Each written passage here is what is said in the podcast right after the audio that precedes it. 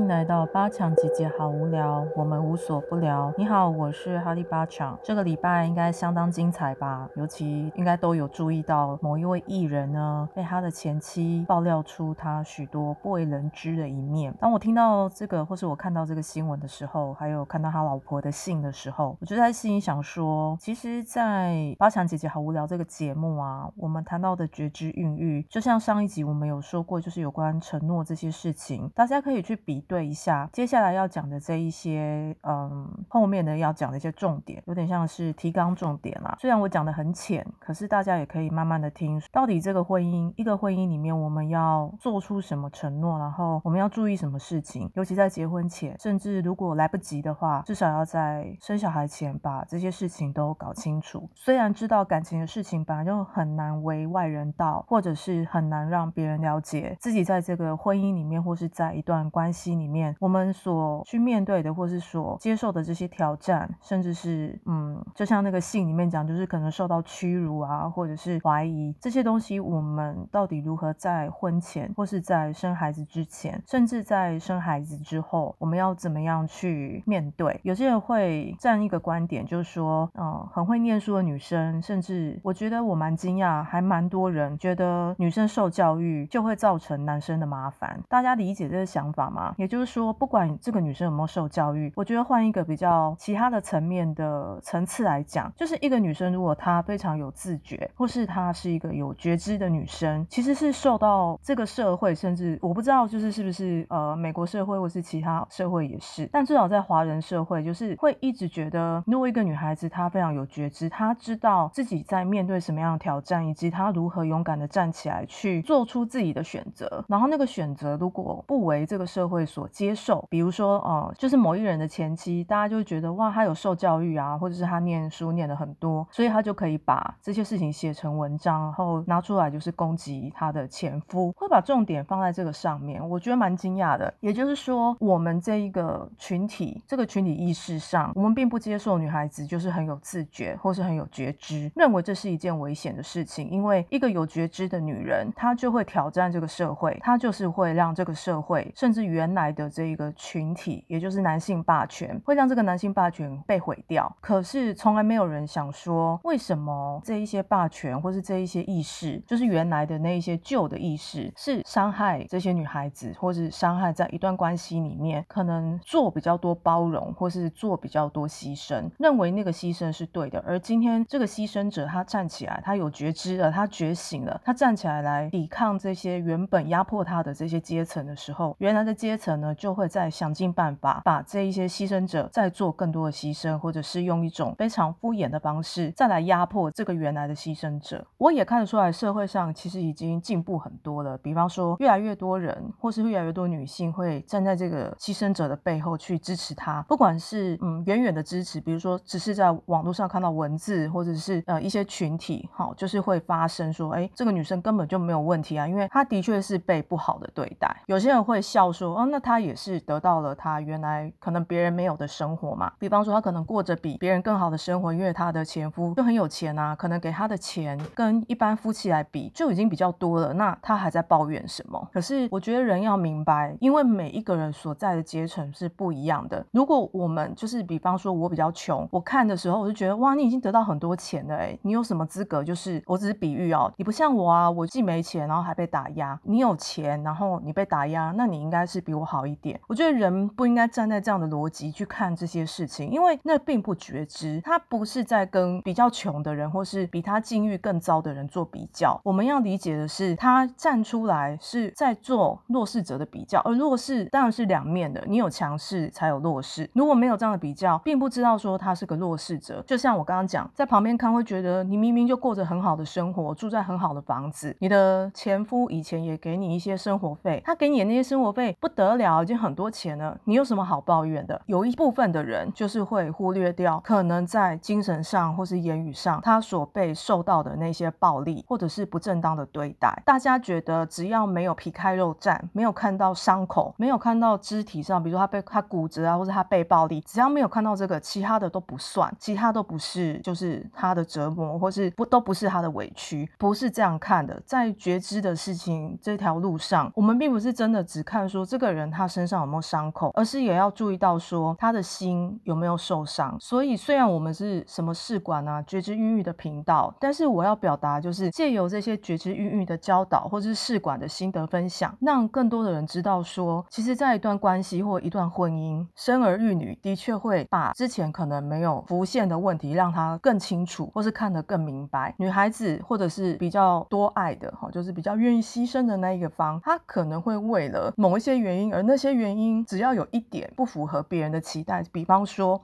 他为了孩子去跟对方拿赡养费，或是他为了孩子，他想要多争取一些钱，大家就会拿这件事情穷追猛打，说你看你就是爱钱，你就是怎样怎样怎样。但难道真的是如此吗？如果把一样的情境我们放在自己身上，你肯定会讲说，没有，我不是完全为了钱，我当然是要为了小孩去谋福利啊，因为我并不知道我将来我可能会面对什么样的状况。他万一以后不养小孩，我现在多拿一点也是给小孩花用啊，就算给我花用，那有错吗？我不知道，就是在法律程序上，他还是得到他该应得的。如果我们从最低的门槛，就是法律门槛来讲，他得到的东西难道不应该吗？就是那也是法律上该给他的啊。他有多拿吗？我不知道，这个由法官去判断。所以这一系列呢，我觉得很呼应，我自己觉得呼应啊，就是我们上礼拜就正在讲承诺啊，巴拉巴拉这些东西，听起来就是非常的传统，或者是非常的嗯，有些人可能会觉得高标准吧。你看现在的人类已经不这样处理婚姻了，哈，就是不用。那些传统的方式，但我要讲的是，我们并不是想要推崇什么传统的方式来维系一个婚姻或是关系，而是从这中间去听看看，说哪些东西可以拿出来古为今用。如果已经不适应了，那我们可以把那些方法转化成现代的方法。但我们也不能否认，古代的人他会想要有这样的一些方法来让人留在一个婚姻或是留在一个关系里面。如果不这样子 follow 的话，很多事情真的很伤人。我的前提是，如果两方都讲。好，假设两方都说好，说他们就是要开放式关系，那个是夫妻自己的事情。可是我们现在讲的是一般非常一般 normal 的婚姻状态或关系状态下，八十二十原则，百分之八十的人觉得，哎，这样是可行的情况下，如果在这样的状况下，我们就是要去了解为什么，就是古代一直到现在要力保这一些婚姻的关系里面的一些小小的又已经约定成熟的规定，在大家讲好的前提下，我相信基本上百分之八十的婚婚姻。大家进入婚姻是为了那百分之八十的规则，不然你就不要进入婚姻嘛。没有进入婚姻你就没有束缚。那当然，婚姻跟关系是有点不太一样的。即使没有结婚，两个人之间也是有一个关系，也不见得说男方做了或是某一方伤害方他做的事情，如果不在婚姻就不会伤害另外一方弱势方，不是这样，而是说，即便我们回到关系里面，有一些东西就是两方要讲好。今天从那封信就可以知道，其实弱势方他也已经做了很多退让，这个前妻曾经也做了多。退让，不管他那个退让的前提是为了什么名啊，为了利，为了钱，或是为了小孩，好，那即便到后面他已经受不了了，那个底线已经踩到最底了，所以他会觉得今天不管怎么样，就想要很有骨气的告诉大家说，我就算爱钱，可是我取之有道。因为课程跟现在我录的这一段话呢是不太一样的，就是是不同天录的，所以接下来我们要讲课程，我们就会进入课程。那先谢谢你听到这里，那后面课程如果你愿意继续听的话。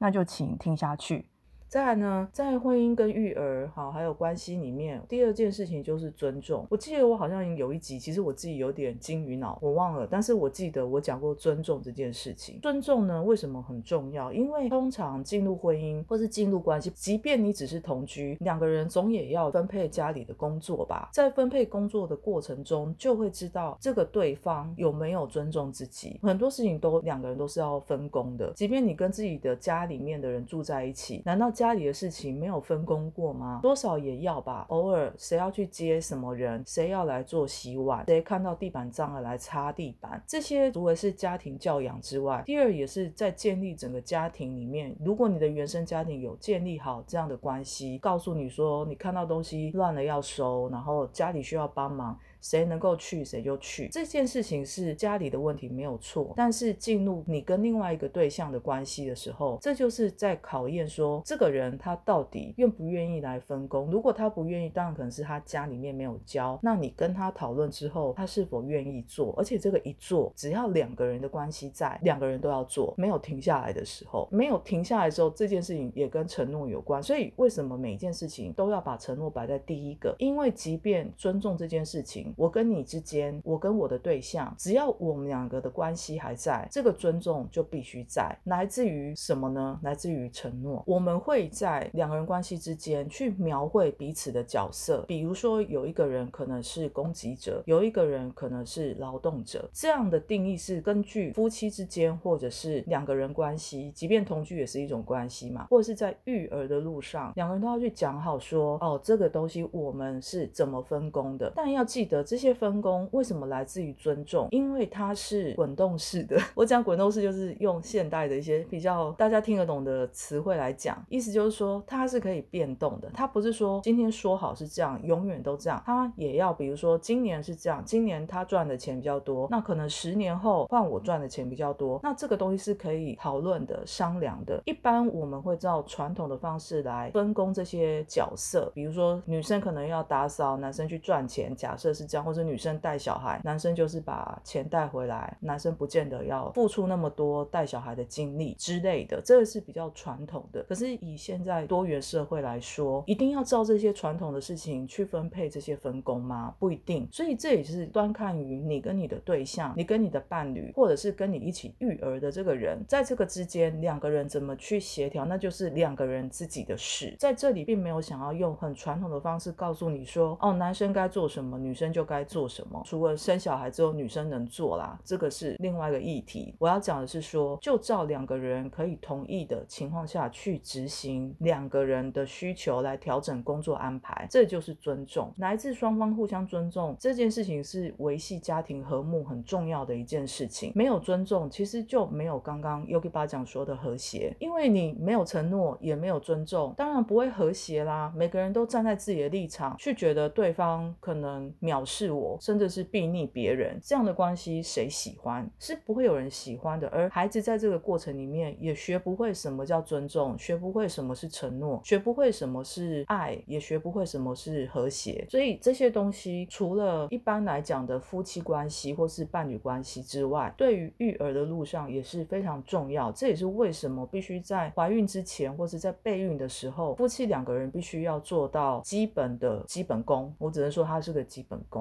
尊重我们就讲到这边，因为我记得好像之前有一集，我忘了在哪一集了，抱歉。如果你有兴趣，就请你可能去翻一下之前的题目，去看看哪一集有在讲这些。谢谢你听到这里，我们下一集见。